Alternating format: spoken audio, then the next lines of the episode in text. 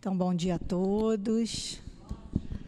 Felizes estamos por chegar à Casa Espírita, para o estudo, que tanto nos esclarece, tanto nos ajuda a caminhar na vida de uma forma mais harmoniosa e elevada.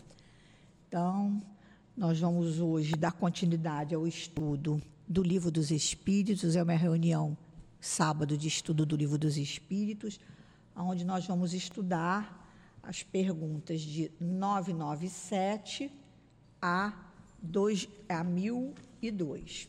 Tá? Nosso, o nosso palestrante, que daqui a pouco está por aí, nosso Antônio Geraldo, é, fará o estudo, os, nos esclarecerá sobre essas, sobre essas perguntas.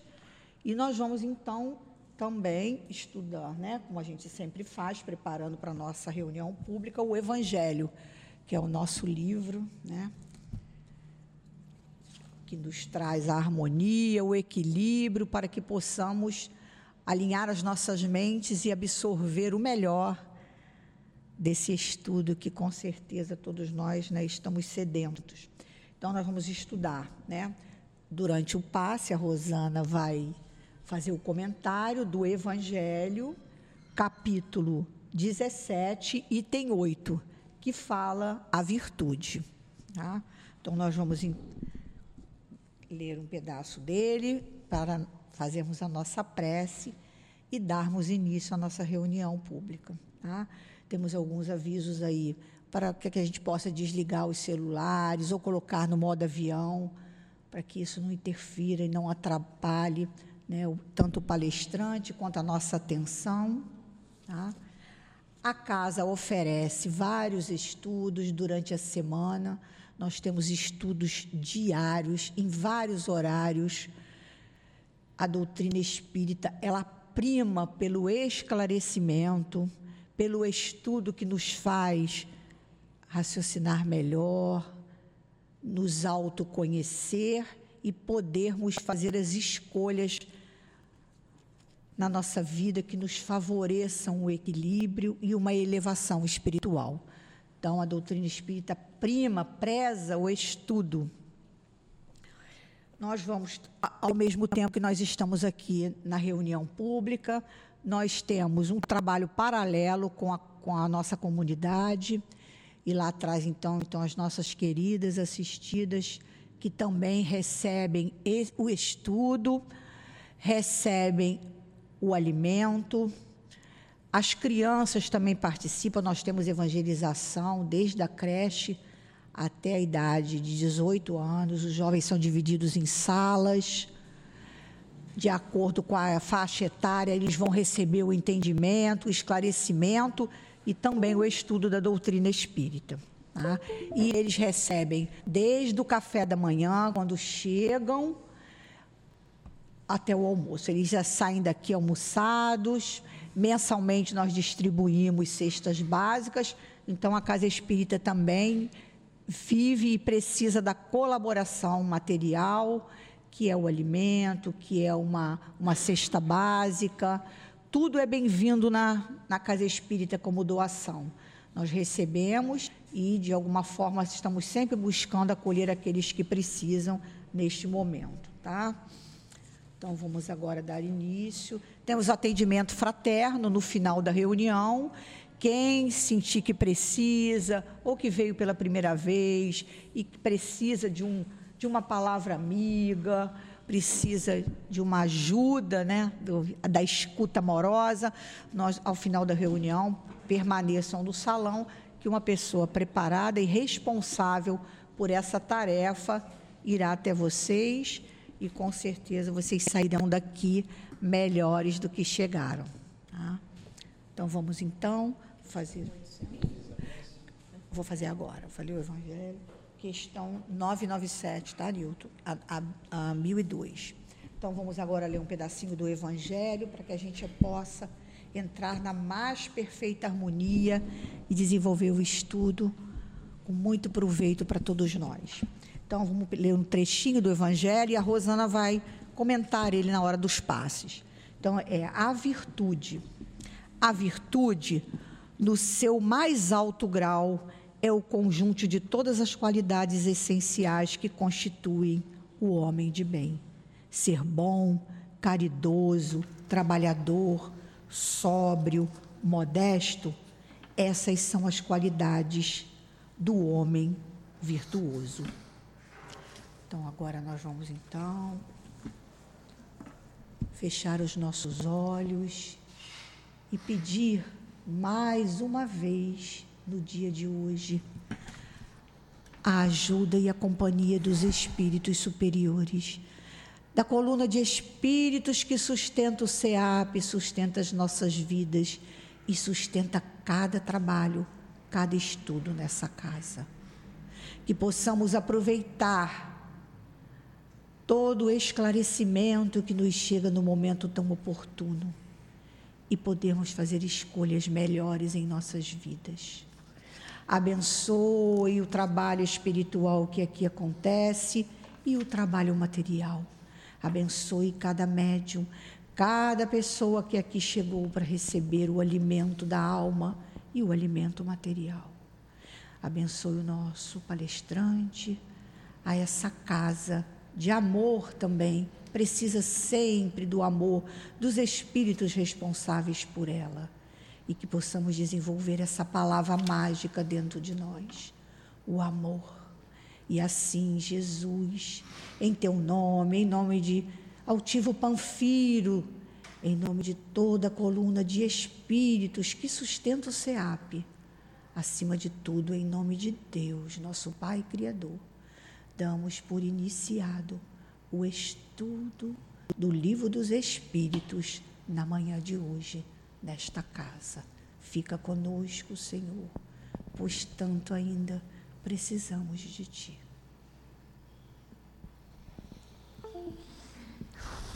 Então, nós vamos, como eu falei no início, estudar Livro dos Espíritos, perguntas de 997 a 1002. Eu vou ler só a primeira pergunta, tá. 997, e aí o Newton já vai passar para todos vocês o estudo e o esclarecimento de cada uma delas. Então vamos lá. 997.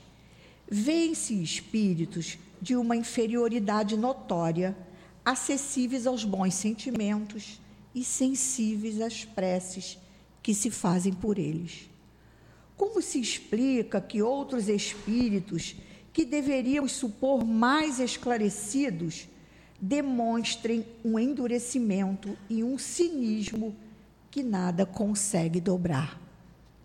Então vamos ver. E ele, os espíritos responderam: a prece só tem efeito em favor do espírito que se arrepende. Aquele que, impelido pelo orgulho, se revolta contra Deus e persiste nos seus desvarios, exagerando-os, mais ainda, como fazem alguns espíritos infelizes, sobre esse a prece nada pode e nada poderá, até o dia em que um clarão de arrependimento nele se manifeste. Então, nós vamos deixar para nosso querido fazer a explanação e o estudo. Bom dia. Estamos então na quarta parte do Livro dos Espíritos, que fala das penas e consolações. É, a semana passada demos início a esse, a esse estudo dessa quarta parte do Livro dos Espíritos, o capítulo segundo, que fala das, da expiação e do arrependimento. Nós vamos ter que fazer um resgate dessas ideias. Então vamos lá. Eu vou para 990. O arrependimento se dá no estado corporal ou no estado espiritual? Resposta: no estado espiritual. Mas também pode ocorrer no estado corporal. Quando bem compreendeis a diferença entre o bem e o mal. Então você tem o arrependimento, a expiação e a reparação. Então o arrependimento, a gente, quantas coisas nós fizemos e nos arrependemos? A gente se arrepende aqui. Quantas pessoas morrem, desencarnam e só vão se arrepender lá do outro lado, sem o, o corpo, sem o corpo espiritual, sem o corpo físico. E muitos não se arrependem, reencarnam e vão levar, vai levar tempo para que a consciência pese, para que a consciência o mostre que ele errou. Então você a primeira fase da reparação é o arrependimento. Você precisa se arrepender. A segunda fase do arrependimento é a expiação. Aí na pergunta seguinte ele vai falar da expiação. A expiação pode se dar aqui e no mundo espiritual. Ó. Qual a consequência do arrependimento no estado espiritual? Se eu me arrepender aqui na terra dos erros cometidos, há tempo da gente reparar há tempo da gente consertar. Porque você se arrepende aqui no estado corporal ou no estado espiritual. Você espia aqui no estado corporal ou no estado espiritual também. Mas você só repara o mal feito no estado corporal, somente aqui na Terra. Se eu me arrepender no mundo espiritual, eu vou ter que voltar para poder reparar o mal que eu fiz. A lei de Deus, ela é incorruptível. Incorruptível. E se eu me arrependi aqui no corpo físico, dá tempo de reparar. Por que, que eu vou esperar morrer para renascer e retomar a minha a minha caminhada para reparar o que eu fiz de errado. Então, eu matei alguém. Essa pessoa morreu. Como que eu vou reparar esse mal? Eu tirei a vida de alguém. Eu fiz um aborto. Como que eu vou reparar esse mal? Eu roubei. Estou falando faltas graves. Eu roubei tirei de alguém. Me arrependi aqui agora. Então, a minha vida precedente, uns 10 anos atrás, eu roubei, eu matei, eu traí, eu fiz os outros sofrer. Mas chegou um momento em que eu botei minha consciência no lugar, a cabeça no lugar e disse: Puxa vida, quantos males eu cometi. E agora? Vamos começar a trabalhar vamos começar a trabalhar no bem. Porque o mal que eu fiz, o erro que eu cometi, o meu problema é com a lei de Deus, não é com a pessoa que eu magoei, que eu machuquei. Porque se eu matei alguém e essa pessoa me perdoou, ela foi embora. Eu lembro sempre de Judas Iscariotes. Ele não traiu Jesus? Depois se suicidou? uma falta mais grave ainda, né, o suicídio. E Jesus precisava voltar para que Judas reparasse o mal que ele fez ao Cristo junto dele? Se fosse assim, ele estava reencarnando até hoje, porque teve gente que fez mal a ele e continuaria fazendo. Continuaria fazendo. Então, aquelas pessoas adquiriram um débito com a lei de Deus. Então, Judas Iscariotes com certeza se deparou depois em outras vidas com situações em que ele sofreu a traição, que ele morreu por causa disso. Há uma diferença, temos que ter um entendimento da lei de Talião, que é o olho por olho e dente por dente, e a lei de ação e reação, que a gente estuda aqui na doutrina espírita. Essa é a lei de ação e reação, não é a lei de talião. A lei de talião é com o indivíduo. Então, fiz o mal para o Carlos, eu tenho que reparar junto com o Carlos. Eu roubei, corta a minha mão. Eu matei, me mata também. Essa é a lei de talião. O olho por olho, o dente por dente. Que já foi um avanço na lei, na lei humana. Porque antes cada um fazia a sua lei. A lei de talião já foi um avanço. E o direito vem se desenvolvendo ao longo dos milênios, até que um dia na nossa Constituição vai ter um artigo único. amar a Deus sobre todas as coisas e o próximo como a ti mesmo. Não vai precisar escrever aquilo tudo, porque nós, a lei já está em nossa consciência e nós vamos agir conforme a lei de Deus. É assim que se dá nos mundos mais adiantados. Não se faz mais a guerra, não se tem ódios, não se tem ciúmes. Então, voltamos aqui ao meu caso, em que eu matei, roubei, traí, fiz tudo que nós julgamos coisas que não, não deveríamos fazer, que nós sabemos o que é certo e o que é errado. E por que, que a gente faz? Faz por causa da nossa inferioridade. Então, conheci a doutrina espírita, que é o nosso caso. A casa espírita, uma casa espírita organizada, é aquela que esclarece através dos estudos e aquela que te dá oportunidade de trabalhar, de servir. Esta casa é uma casa séria. Você tem estudos aqui das obras fundamentais, as obras básicas, você tem estudo de obras doutrinárias e você tem um trabalho social junto às mães que vêm aqui, que moram aqui nas comunidades vizinhas. Você tem as pessoas, alguns de vocês estão aqui, tomam o passe, vão tomar o passe no salão, vão tomar o passe na quarta-feira, ali na sala de cura. E o que nós estamos fazendo com isso? A gente está devolvendo a saúde ao outro. A gente está devolvendo a vida para o outro. Poxa, quantas necessidades nós temos aqui? Eu posso enfiar a mão no meu bolso e comprar sem nenhum sentimento de que eu estou dando para receber. Ajudar a comprar o feijão. O meu roubo lá, eu estou doando aqui. Porque o meu problema não é, volto a dizer, com aquele que eu roubei. Aquele que eu roubei eu nem estou mais vendo. E ele nem sabe que fui eu. Eu roubei, ele nem sabe.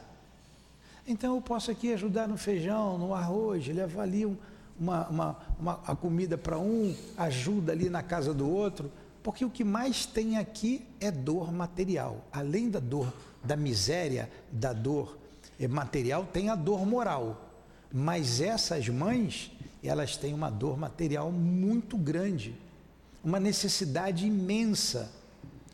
Quiçá nós aqui, eu não tenho dúvidas disso, fomos nós que ocasionamos isso.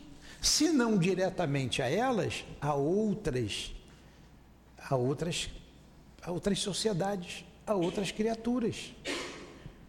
Quando a gente pega a história e a gente vê as guerras, as conquistas, o que, que eles faziam? Lembramos do Império Romano. Antes do Império Romano, a gente tinha a Grécia com, com a grande nação, né, com Alexandre, depois Roma com César.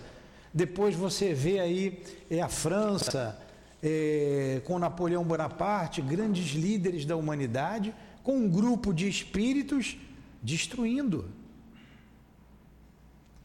e agora se tem a oportunidade de refazer tudo isso com a reencarnação.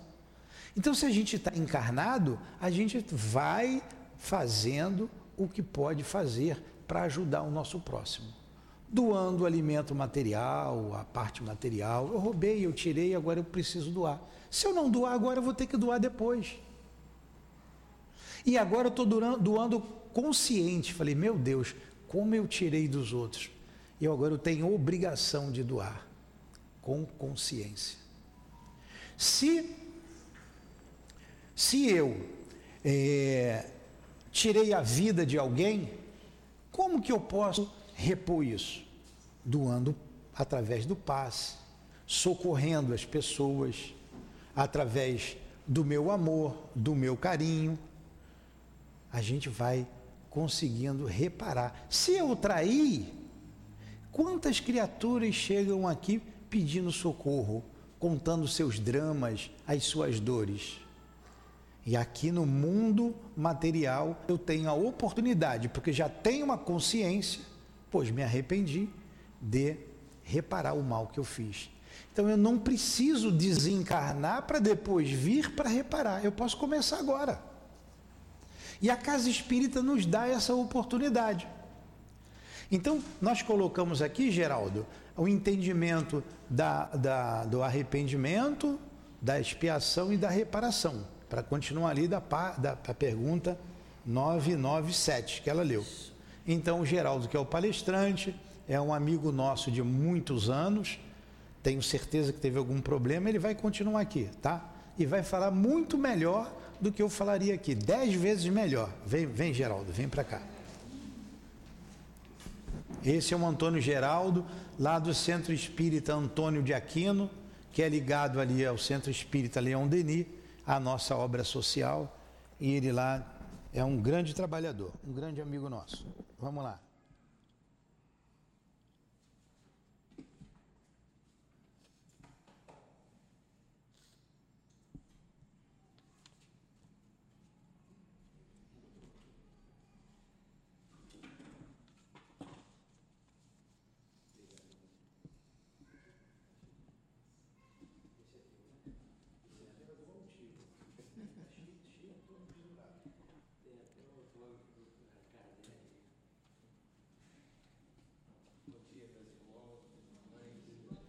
Perdoe-me pelo atraso, mas eu peguei ali o, no, no, Rio Centro, ali, não sei se está vendo o evento ali, fechou tudo, parou.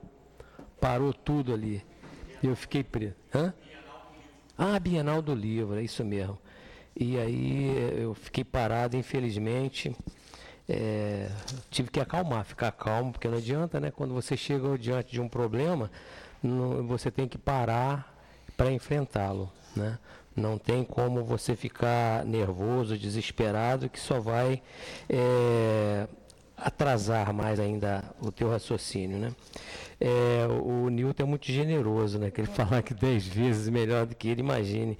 Quisera eu fazer, pelo menos como ele, o, o estudo. É, então nós aqui estamos dando continuidade, como já com certeza já foi dito, né? A expiação e arrependimento. É, quando nós lemos lá no, no, livro Céu e Inferno, existe lá uma passagem, uma pequena passagem lá de, de, de um espírito, ele dizendo para nós, falando sobre a questão do arrependimento, né? É, às vezes nós nos arrependemos de alguma coisa, de ter, termos feito alguma coisa, é, mas esse arrependimento é fruto simplesmente das nossas dores causadas por aquilo que nós fizemos de errado. Então a gente se arrepende daquilo. Agora, o verdadeiro arrependimento é aquele em que nós é, nos colocamos diante de Deus com a certeza de que erramos e que prejudicamos alguém, e aí nós pedimos perdão a Deus. Né? Nós pedimos perdão a Deus com a certeza de que eu causei uma determinada, uma determinada dor a alguém e preciso fazer uma reparação. Eu preciso consertar isso. Né? É, a questão da expiação, o Nilton já falou aqui muito bem, o Nilton é mais experiente talvez do que eu, eu sou mais velho do que ele, mas ele é mais experiente do que eu. É, é, quando nós espiamos, evidentemente nós estamos passando por um sofrimento, por uma dor que nós é, possamos ter causado a alguém lá atrás. A gente não pode falar isso de forma absoluta, né? Que é a dor que eu estou passando agora é fruto do meu erro lá do passado. A possibilidade é muito grande de ser. Mas eu não posso afirmar né, que não, isso é fruto da minha ação lá. Quando nós pensamos na, na soberana justiça de Deus, aí a gente vai pensar assim, não, se eu estou sofrendo e eu não tenho culpa, é, da, eu não, não sou o causador desse meu sofrimento, Deus é injusto. Né? Deus é injusto. Por que, que ele vai me fazer sofrer se eu não tenho culpa nenhuma, se eu não cometi nenhum erro? Então aí a gente, como a doutrina espírita é absolutamente racional, a gente vai pensando assim, não, Deus é soberanamente bom, justo e misericordioso. Então ele não vai permitir nenhuma dor a qualquer de suas criaturas que essas dores não sejam, não sejam é, absolutamente necessárias. Tá? Absolutamente necessário. O grau de intensidade dessa dor aí que vai variar de acordo com o nosso procedimento. Porque quando nós descobrimos algum equívoco que nós tenhamos, possamos ter cometido, nós vamos fazer o que? Nós vamos lutar para consertar. Os Espíritos dizem: não adianta você querer voltar lá ao passado para consertar ou para evitar aquilo que fez. Mas você precisa, a partir desse momento, ir construindo algo melhor, algo diferente, que vá é, suplantar aquele equívoco cometido no passado. Né? Então, se eu fiz, eu dou sempre um exemplo é, que uma, uma, vez veio assim, inspirado. Né? É, um, por exemplo, eu tenho uma pessoa que eu não gosto dela, é uma pessoa muito singela, mora numa casa muito pobre, eu fui uma, aborrecido com ela, porque eu achei que ela fez alguma coisa que não deveria, comigo que não deveria ter feito, e aí eu vou lá e derrubo a parede dela. E ela não tem, não tem dinheiro para levantar essa parede. Então o que, que vai acontecer? Ela vai ficar exposta às intempéries. Chuva, vento, né? todas essas, essas, é, essas coisas da natureza que acontecem. E aí, como é que é a reparação? Primeiro eu vou, come, eu vou começar pensando, meu Deus, por que, que eu fiz isso? Que mal que eu causei essa pessoa? Oh meu Deus, como eu me arrependo? Me perdoe. Tá? Tudo bem. Mas aí um dia eu vou ter que passar por uma situação semelhante. Eu vou ter que estar lá numa casa pobre e alguém vai chegar e vai derrubar minha parede. E aí eu vou tomar maior consciência ainda do grau da dor que eu causei àquela criatura. Passei por isso. Eu falei, Deus, eu estou passando por isso porque mereço. Aí vem a etapa da reparação. Qual é a etapa da reparação? É quando eu vou construir a parede que eu derrubei. Né? Eu vou lá naquela casa, aí levanto aquela parede, aí eu estou reparando essa dificuldade. Será com a mesma pessoa? Não necessariamente. Porque muitas vezes essa criatura que eu derrubei a parede dela, que eu deixei ela em má situação, ela cresceu, foi embora, acelerou o processo dela, está muito lá na frente do que eu. Então ela não precisa passar por aquilo. Ela nem se lembra né? É assim que as coisas acontecem. Aqueles que realmente perdoam, eles não se lembram das dificuldades que alguém causou para eles. Está perdoado, ele perdoou. Aquela criatura perdoou. Então não passam por isso, não passa por, esse, por essa dificuldade. Mas eu vou passar com uma outra pessoa. Eu vou passar com outra pessoa. Alguém, por algum motivo, tem raiva de mim, está aborrecida comigo ou está sentindo é, de alguma forma com, como que eu tivesse causado algum tipo de prejuízo para ela, e ela vem da mesma forma que às vezes eu ainda continuo, eu estou encarnado e não lembrei né, do, dos meus problemas, e aí eu estou ainda teimoso, né, teimoso, intolerante, e aí o que, que vai acontecer? Essa pessoa vai chegar e vai derrubar a minha parede. E eu vou passar por aquelas intempéries, para aquele, aquele processo é, das dores que, que as intempéries podem causar. Tá? Então isso aí é expiação. Tá? Isso aí é expiação. Mas no momento em que eu passei por isso e não reclamei de Deus, e aí eu vou construir a parede para alguém, aí vamos, vamos retrocordar. Então eu vou chegar diante de uma criatura né? que não é aquela que eu derrubei a parede, mas é uma outra criatura que está com raiva de mim, que me maltratou, e eu ali amorosamente vou chegar lá e vou ver a situação dela e vou dar o recurso para que ela tenha uma vida melhor, embora ela continue me maltratando. Ela está me maltratando, mas eu vou lá e vou dar a ela as condições melhores da vida. Estou reconstruindo a parede. Tá? Então eu estou vendo lá ó, o que, que, a doutrina espírita faz. A doutrina espírita faz, nos ajuda a reconstruir essas paredes. Quando nós estamos dentro da casa espírita nas nossas ações sociais, né, quando nós estamos aqui passando os nossos, os nossos estudos, né, é, levando algum tipo de, de recurso para que cada um de nós possa raciocinar, eu também estou construindo, estou reconstruindo a parede que eu, que eu derrubei. Né? Então isso chama, chama ali é o exercício de amor ao próximo, exercício da aquisição da verdadeira caridade. Tá? Então nenhum de nós aqui é, tem a verdadeira caridade constantemente, mas nós temos etapas de nossa caridade, dessa verdadeira caridade. Vocês sabem em que momento? Já perguntei isso aqui uma vez para vocês. Vocês sabem em que momento nós somos caridosos? Ninguém sabe. Ninguém sabe. Sabem por quê? Porque a verdadeira caridade a gente não percebe. A gente faz ela naturalmente. E aí aquilo que a gente faz naturalmente faz parte do nosso, do nosso ser, né? das nossas aquisições. Nós não, não, não nos lembramos. Nós não lembramos delas, né? Então são etapas muito bem. São aqueles momentos que a pessoa chega, ah, porque aquele dia você chegou e falou isso, isso para mim, você não imagina o quanto isso me ajudou. E eu, meu Deus do céu, tá doida. Nunca falei isso, ou então eu estou, né? Minha, minha cabeça tá, eu não lembro nada disso. Entendeu? Então, são esses momentos onde que nós praticamos a verdadeira caridade. Então, a caridade é um grande processo que nós estamos envolvidos. E nós vamos fazendo as pequenininhas coisas, que essas pequenininhas coisas vão se somando, vão se somando, até um dia nós chegarmos na condição de Jesus. E nós chegaremos, né? Então, quando a gente vê o exemplo de Jesus, que é para nós o maior de todos, quando a gente vai vendo os, os exemplos de Jesus, em, todos as, em todas as suas atitudes estava, estava presente a caridade. Né? Jesus não condenava ninguém. Jesus também não, não era conivente com o erro de ninguém. Isso é caridade.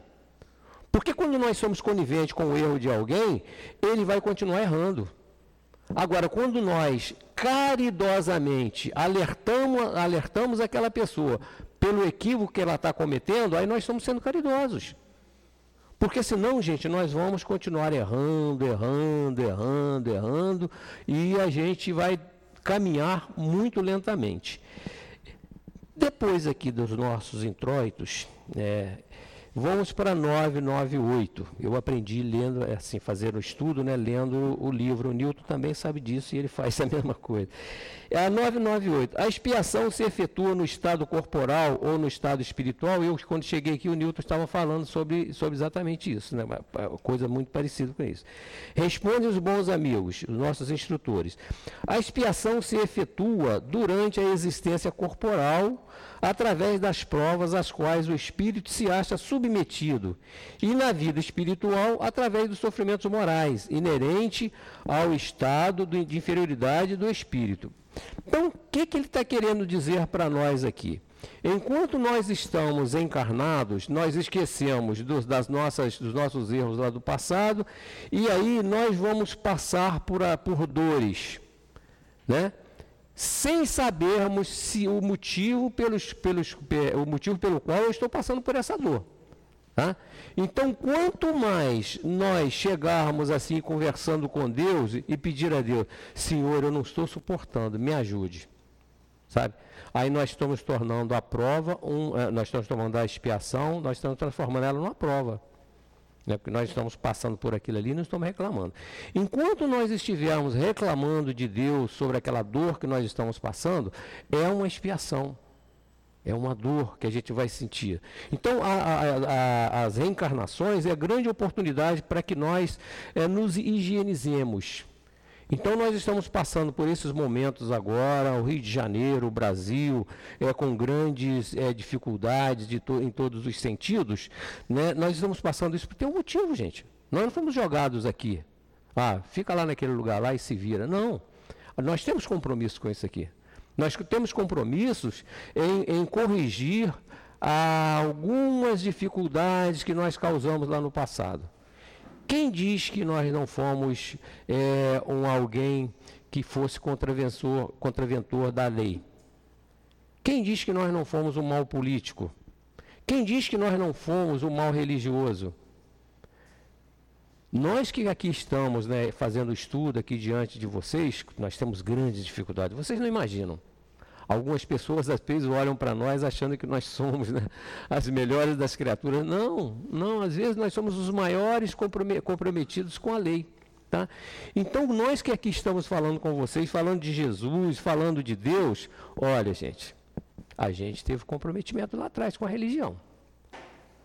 A gente não soube é, usar daquilo que nós recebemos para falar de Deus e para mostrar para as pessoas a grandiosidade de Deus. Pode não ser. Quando nós é, é, lembramos né, da, da, do cristianismo, quando nós lembramos do cristianismo, nós vemos assim passagens de, de, de, de pessoas, de seres que tinham um conhecimento muito grande da religião. No entanto, eles usaram a religião para se beneficiarem. Será que não somos nós arrependidos? Então, podemos ser nós arrependidos que estamos buscando que fazer uma correção daquilo que eu causei lá atrás nesse momento. Não posso voltar lá. Não posso voltar lá e mudar a minha atitude, mas agora eu posso mudar a atitude que eu tive no passado. Isso vale para qualquer um de nós. Então, quando nós adentramos a casa espírita, nós tomamos conhecimento de que nós somos imortais, nós fomos criados para sermos felizes. Nossa infelicidade do momento é, é, é consequência, pode ser consequência de nossas atitudes, do passado. Então nós estamos aqui nesse momento adquirindo mais experiências, arrependidos, trazendo reminiscências que fazem com que a gente fique, meu Deus do céu, alguma coisa está me incomodando. O que, que é isso?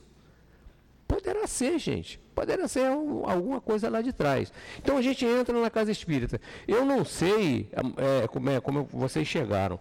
Eu cheguei à casa espírita porque estava faltando alguma coisa na minha vida. Eu era católico, mas não gostava de ir da igreja. Era apaixonado né, pelos fenômenos mediúnicos.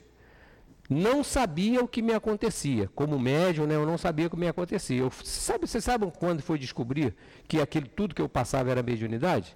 Com 40 anos. Com 40 anos é que eu fui indo descobrindo que é tudo aquilo que eu passei na minha infância era mediunidade. Então, quando eu cheguei na, na, no centro espírita, é porque eu estava procurando alguma coisa. Né?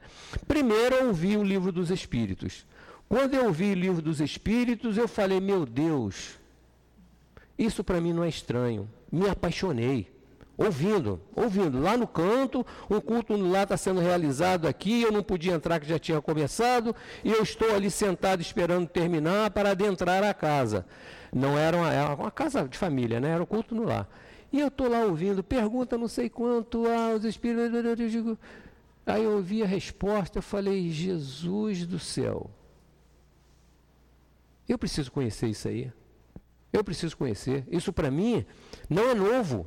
Não é novo.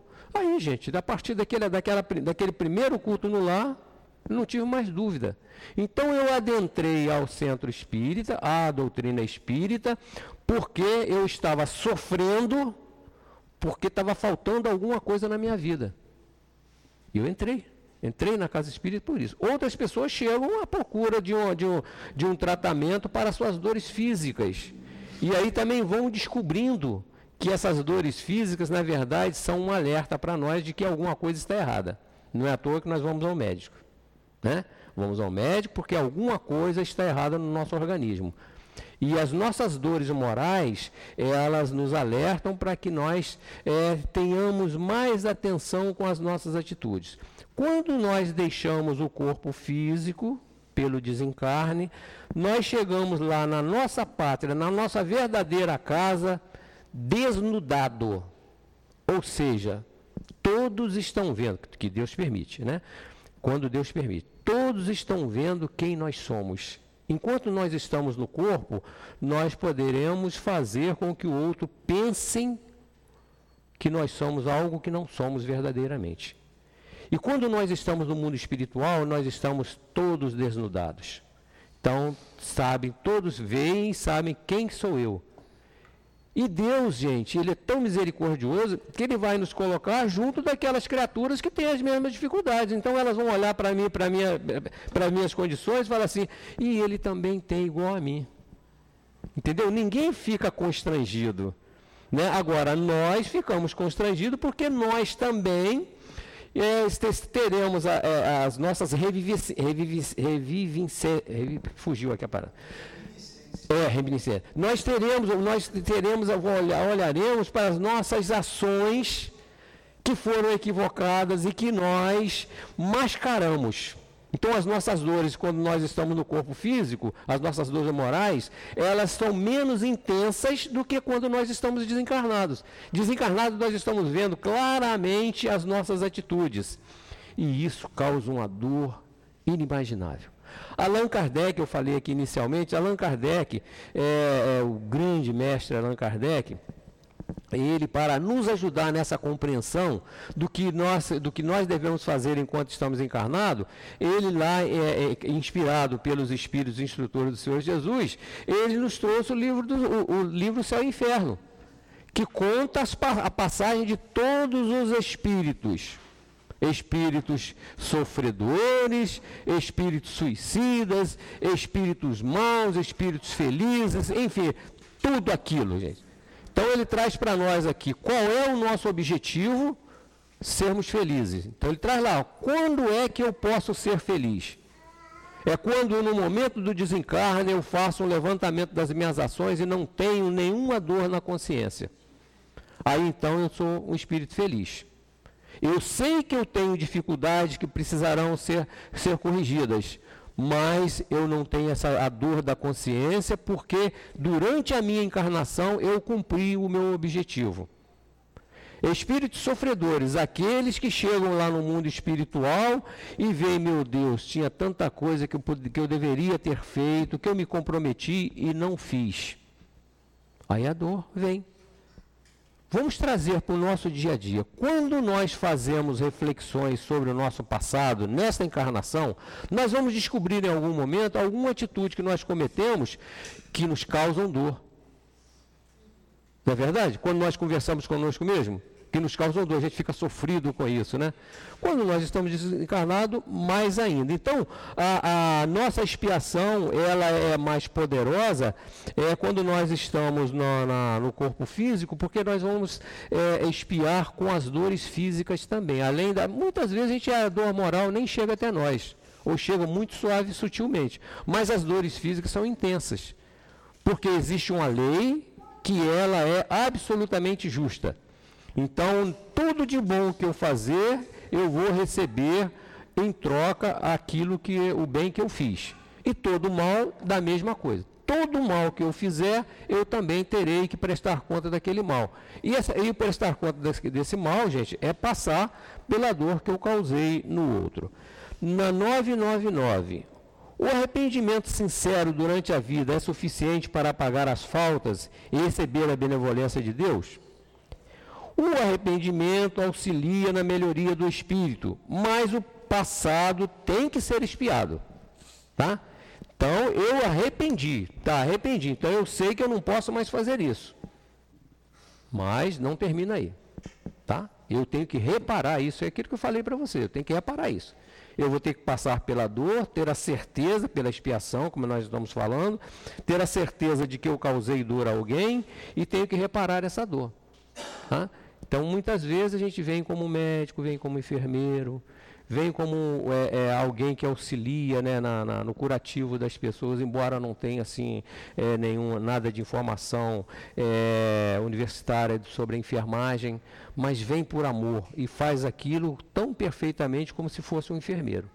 Tá? Pode ser isso. Não estou dizendo a vocês aqui, se, se, tem alguém que faça isso, que seja fruto, mas às vezes é amor mesmo pelas criaturas, vontade de ajudar as criaturas. Mas dentre essa, essas vontade de, essa vontade de, de ajudar as criaturas, tem também esse sentimento, né? esse sentimento de que precisa ser corrigido alguma coisa do passado, que são reminiscências, a gente não tem certeza, né? Para que a gente, ao final, a gente tenha um verdadeiro ganho das nossas atitudes.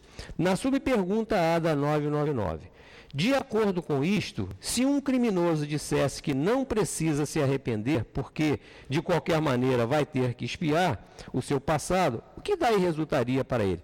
Então existem muitos companheiros, muitos irmãos nossos que, se, que estão à, à margem da lei e que fazem é, tantas barbaridades, e eles muitas vezes, quando diante dessas verdades, eles falam, ah, mas não adianta, não adianta, eu vou sofrer mesmo, então vou continuar fazendo. Ao que é que os espíritos respondem? Se ele se obstinar na ideia do mal, sua expiação será mais longa e mais penosa. Tá? Então, se esse companheiro que diz assim, não adianta não, eu vou continuar fazendo, então o tempo dele na expiação será muito mais longo e muito mais doloroso, até que ele desperte. Eu digo, meu Deus, quanto erro eu cometi, quanta dor eu cometi, não quero mais isso. Ele tomou uma atitude ali é, drástica, né? E aí o que, que vai acontecer? Deus, na sua misericórdia, vai oferecer para ele recurso para que ele diminua esse tempo dessa dor, dessa angústia dele. Tá? Então Deus está atento a todas as, a, a todas as nossas, as nossas decisões com relação aos nossos equívocos. Deus está atento. Vocês não tenham dúvida disso, por isso que ele é justo. Poder, na, na, na mil, podemos desde esta vida resgatar nossas faltas? Será que agora a gente pode resgatar nossa falta? Ao que dizem os Espíritos. Sim, reparando-as. Quando nós temos uma atitude natural, espontânea, de socorrer alguém, de ajudar alguém, olha, a gente está reparando. A gente está, vocês não tenham dúvida disso. Agora, não, vou ajudar aquela criatura ali porque eu quero reparar o meu passado. Aí é outra história. É, é tudo bem, tá? Mas é outra história. Então, essa reparação que ele está falando para nós aqui é aquela atitude natural, normal, sem nenhum é, é, pensamento de troca, né? É... Onde é que...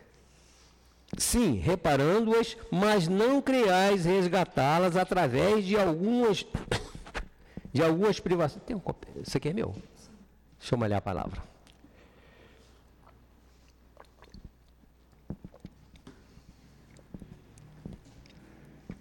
Mas não criais resgatá-las através de algumas privações pueris ou fazendo doações, depois de vossa morte quando não tereis mais necessidade de nada. Eu tenho muito dinheiro, sabe? Olha, quando eu morrer, pode dar lá para o centro espírita altivo Panfiro. Pode dar para ele lá. Mas enquanto eu estou vivo, não dou um tostão. Não, eu estou precisando. Não, porque senão vou ficar pobre. Né? Não. Então, depois que eu morrer, vocês podem fazer o que quiser com isso. Dá tudo lá para o altivo Panfiro. Dá tudo lá para o centro que faz uma, uma, obra, uma obra de acordo com o que Jesus é, ensina. Dá para eles. Olha, gente, tudo tem um valor, mas esse valor não é como se fosse natural. Eu estou encarnado, eu tenho dinheiro suficiente. O que que eu posso doar? O que que até das nossas dos nossos excessos, do nosso supérfluo. Os espíritos dizem, né? Mesmo que dê do supérfluo, mas dá. Mas a verdadeira caridade é aquela que você dá daquilo que você necessita. Tá? Mas eu tenho aqui, ah, olha, eu tenho esse gasto aqui, ah, eu posso dividir isso aqui. Mas já está fazendo alguma coisa. Agora, aquele que olha para lá, qual é a dificuldade que o centro espírita Altivo Panfiro está passando? Dificuldade financeira. E está passando, está precisando de tanto, porque senão não vai fechar a conta as luzes serão cortadas. Digo, opa, peraí, vamos lá, ele não vai nem ver se ele tem dinheiro para isso ou não. Ele vai chegar e vai dar aquilo que tem.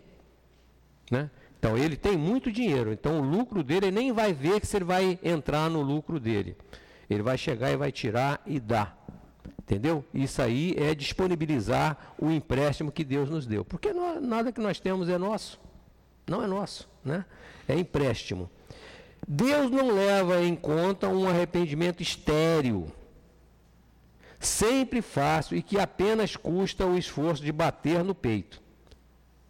A perda de um dedo mínimo prestando um serviço apaga mais falta do que o martírio do silício suportado durante anos sem outro objetivo senão o pessoal.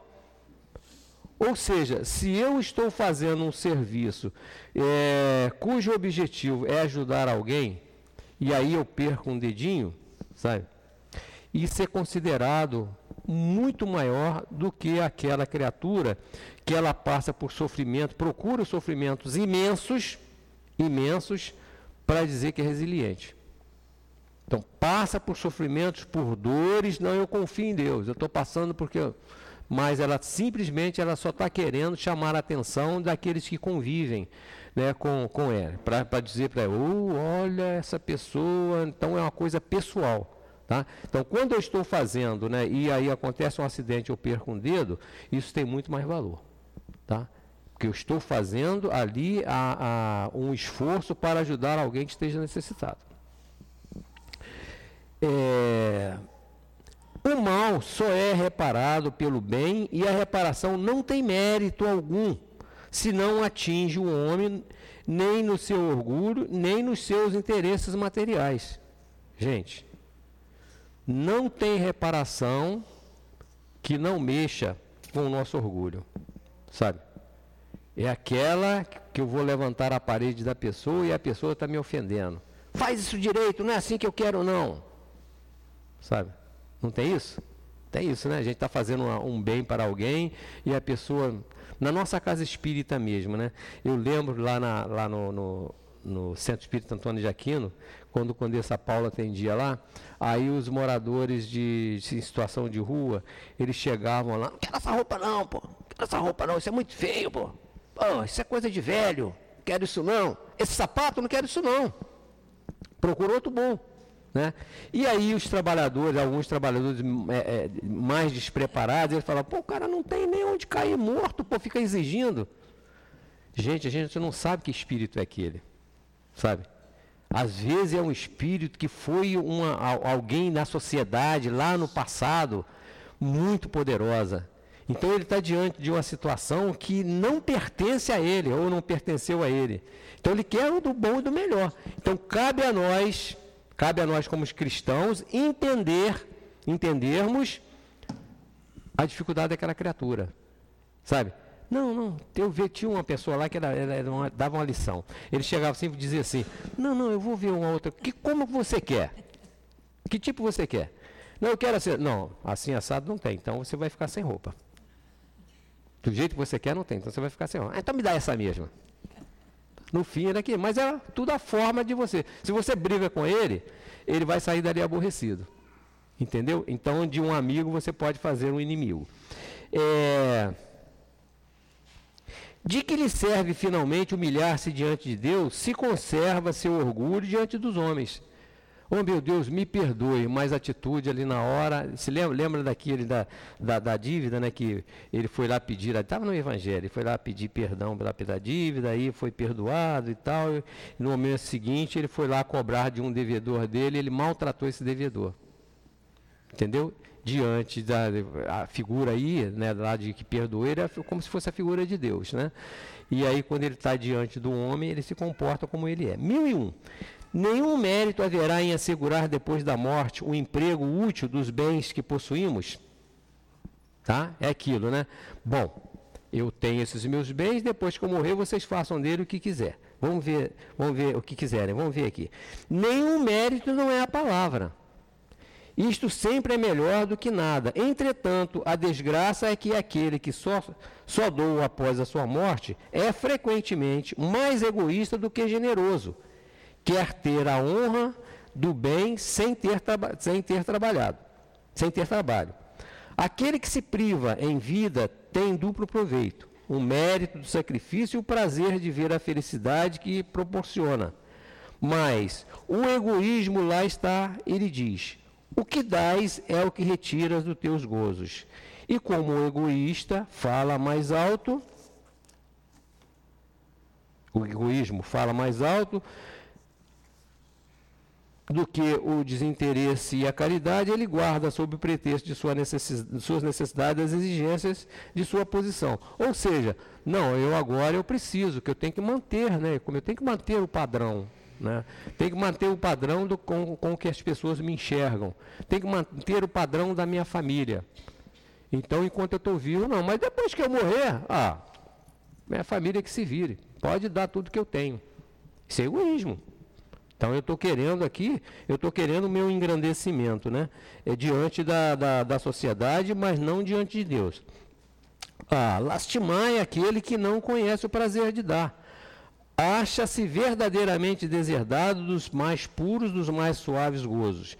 Deus, submetendo-o à prova da fortuna, tão escorregadia e tão perigosa para o seu futuro, quis dar-lhe como compensação a aventura da generosidade de que ele pode gozar já neste mundo. Uma vez ouvindo ah, uma palestra da Deus, há muitos anos atrás, Aí ela estava falando sobre a questão de ficar rico e sobre a questão da loteria. Naquela época, se não me engano, é aquela dos 13 pontos, que dava muito dinheiro. Agora, aquilo não é micharia, né? E aí ela falou assim: Eu não jogo. Não jogo. Eu não jogo na loteria. Se eu der um azar de ganhar? E se eu der um azar de ganhar? Vocês já pensaram nisso? Mega Sena aí, não sei quanto está, milhões aí, nem sei se está acumulada, não sei. Uns milhões aí. Aí eu acerto sozinho naquele dinheiro. Eu vou começar a criar obstáculo para vir à casa espírita. Se eu sou trabalhador da casa espírita, eu vou assim, não, não posso, é a minha segurança. Não, eu tenho que aproveitar a vida porque antes eu não aproveitava. A gente está fazendo o que? A gente está indo lá, está é, tá se, se, é, se, juntando lá os nove leprosos. Vocês lembram? Jesus curou dez, um só foi agradecer a Jesus, e os outros foram fazer o quê? Viver a vida, porque viveram aquele, aquele monte, de, monte de anos sem poder estar no meio da sociedade, sem usufruir dos prazeres né, que a vida material dava. No momento que ele se viu livre, né, voltou, voltaram, eles se viram livres, voltaram para usufruir daquilo que não tinham, materialmente falando. Né? Então a gente tem que tomar assim é, é, um cuidado muito grande com relação aos bens que possuímos. Não estou dizendo aqui que a gente vai distribuir igualmente, sabe? Não estou aqui, nem quero falar para vocês para que doem. Não quero fazer, porque o objetivo da Casa Espírita não é isso. Mas que todas as, as nossas ações elas possam ser pensadas. E eu me incluo nesse meio. Né? A gente possa ser pensado, o que, que eu posso fazer para aquele que está necessitado? Já passei do meu tempo. Só lendo aqui, você me permite um minutinho? É, no 102, o que deve fazer aquele que no momento da morte reconhece suas faltas, mas não tem tempo de repará-las? Neste caso, basta arrepender-se?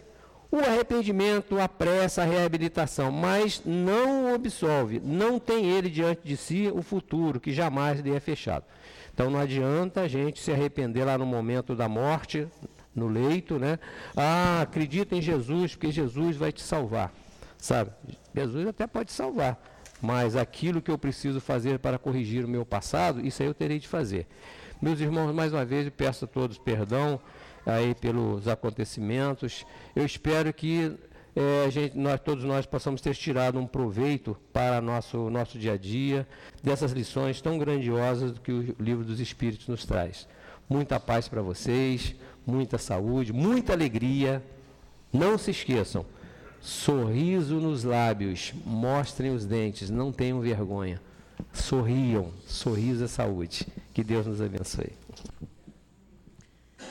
Então, vamos agora passar a nossa segunda parte, momento do passe. Muito obrigado, Geraldo, pelo seu estudo, pela sua presença na nossa casa. Que você possa voltar várias vezes aí para é, reparar o erro e dividir conosco aí as horas de estudo tão esclarecedores para todos nós. Então vamos agora ao momento do passe, onde vamos pedir os médios que se posicionem, os médios que já são previamente preparados aqui em nossa casa. E nós vamos então fazer a nossa prece e a nossa companheira irá trazer a sua contribuição sobre a interpretação do texto do Evangelho que nós lemos no começo, do capítulo 17, a virtude, o item 8. Então vamos agora fechar os nossos olhos, continuar conectados com essa espiritualidade amiga que desde cedo nos recebeu, nos assiste e no momento do passe agora irá nos trazer o bálsamo que todos nós precisamos e receber o que viemos buscar nessa casa na manhã de hoje.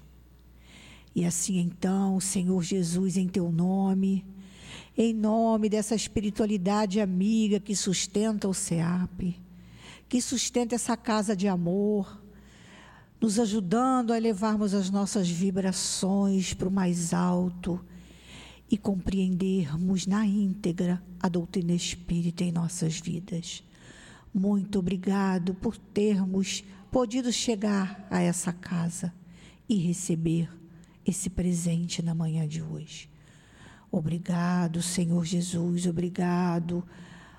A coluna de espíritos ao seu altivo, doutor Herman, a todos os espíritos responsáveis por cada reunião pública, por cada estudo, por cada trabalho nessa casa.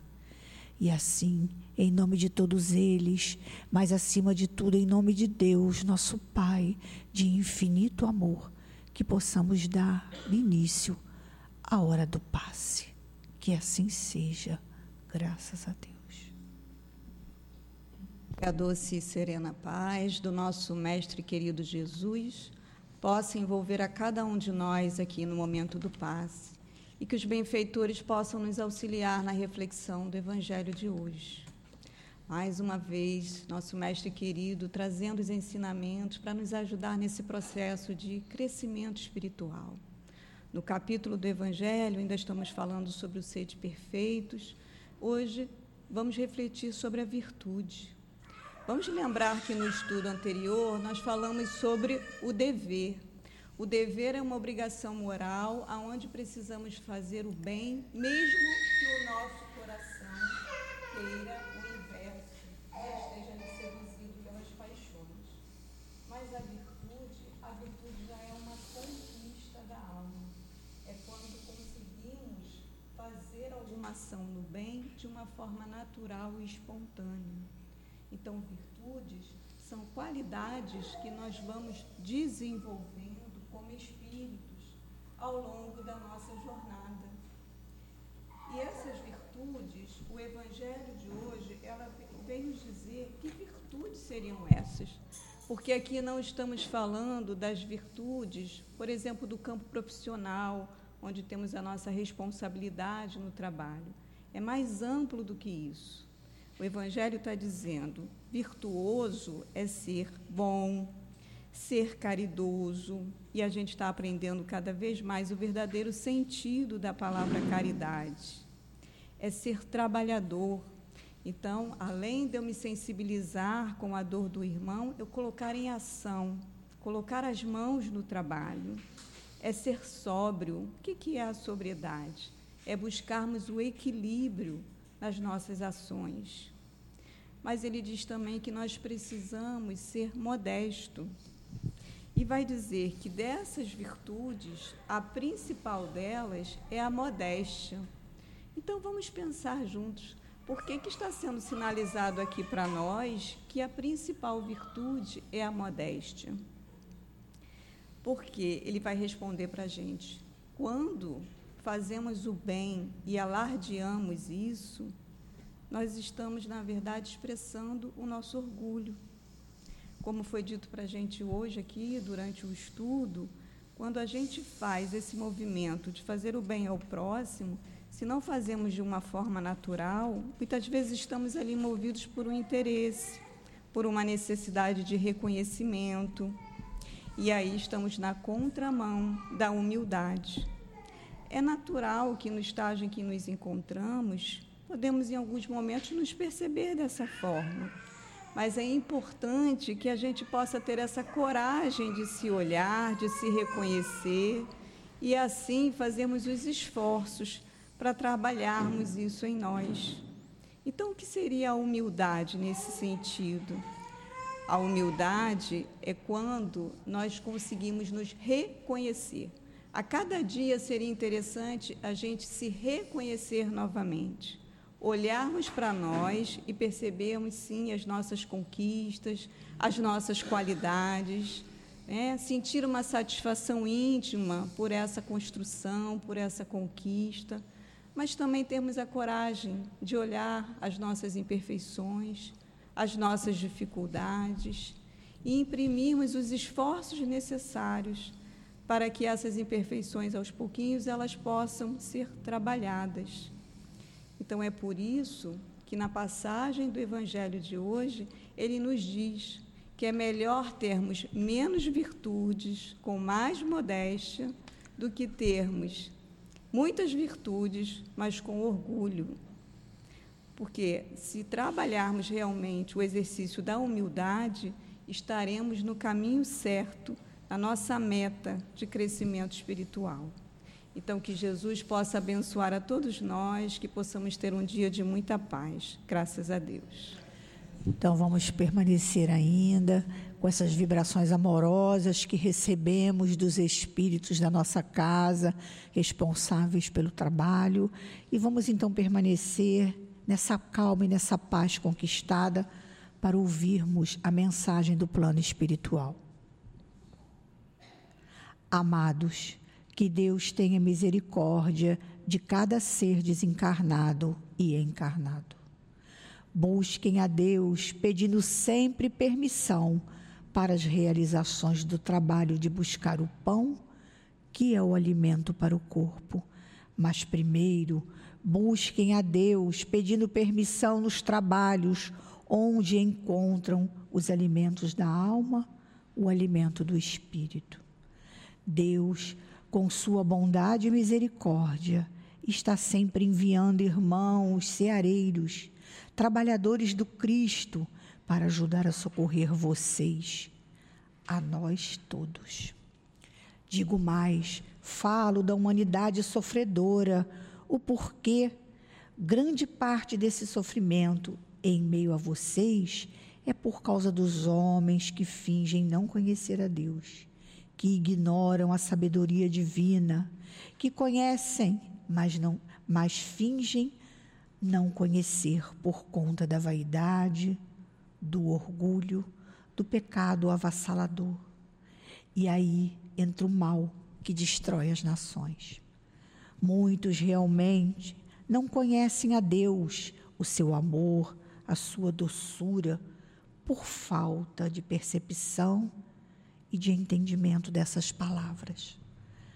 Deus, Pai de amor e misericórdia. Mas, meus amados, meus irmãos, lembrem-se que Deus existe e que temos um guia e modelo a seguir: o Mestre Jesus.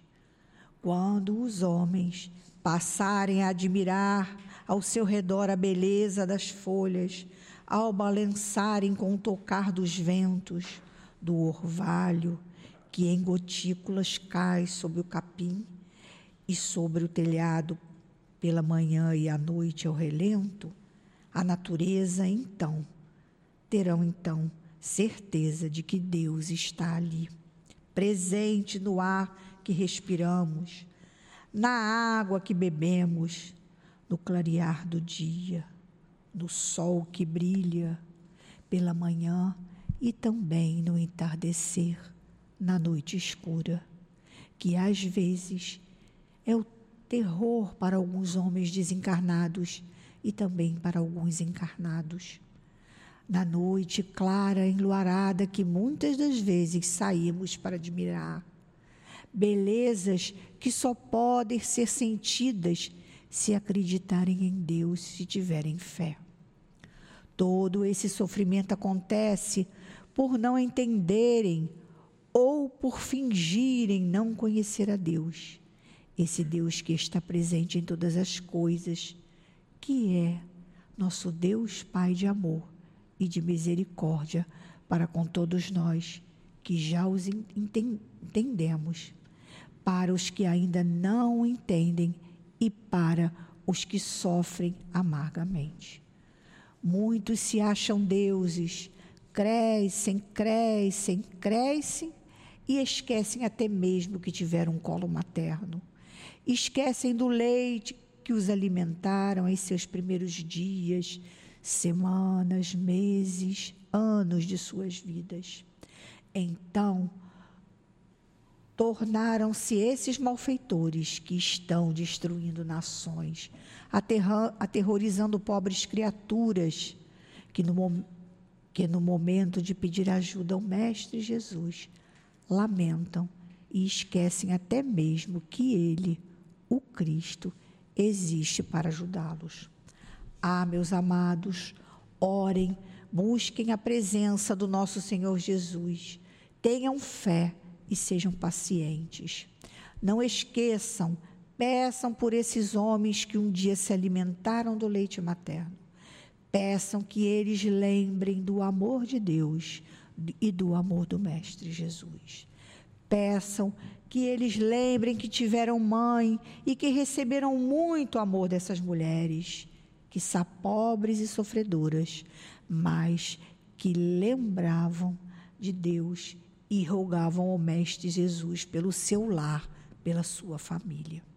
Hoje, esses que um dia tiveram uma família, sua mãezinha intercedendo por eles, educando-os com muito amor, deixando às vezes de comer para torná-los homens de posses, de bens, para chegarem ao topo e dirigirem uma nação com o intuito de organização, de amar, de ensinar a amar, de ensinar a crescer, a educar.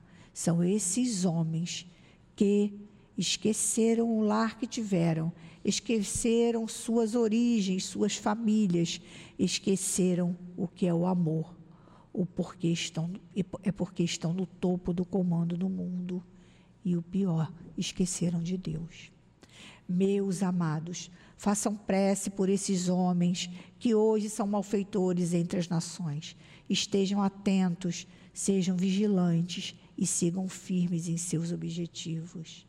Jesus e Kardec sempre. Nós estamos juntos, auxiliando a vocês e amparando-os com todas as circunstâncias, em todas as circunstâncias. Paz a todos, um trabalhador do Cristo. Então envolvidos nessas mensagens, mensagem que possamos então agora mais uma vez elevarmos os nossos corações, as nossas mentes ao Senhor da vida, aquele que nos deu a vida, e pedir a Ele, em nome de todos os espíritos que sustentam o SEAP, em nome de todos os irmãos que sustentam essa casa, em nome de Deus, em nome de Jesus, de Allan Kardec, de Altivo Panfiro e de toda a coluna dessa casa de amor. Pedimos a permissão em nome de todos eles, mas acima de tudo em nome de Deus, para darmos por encerrado a nossa reunião pública na manhã de hoje. Que assim seja, Senhor. Graças a Deus.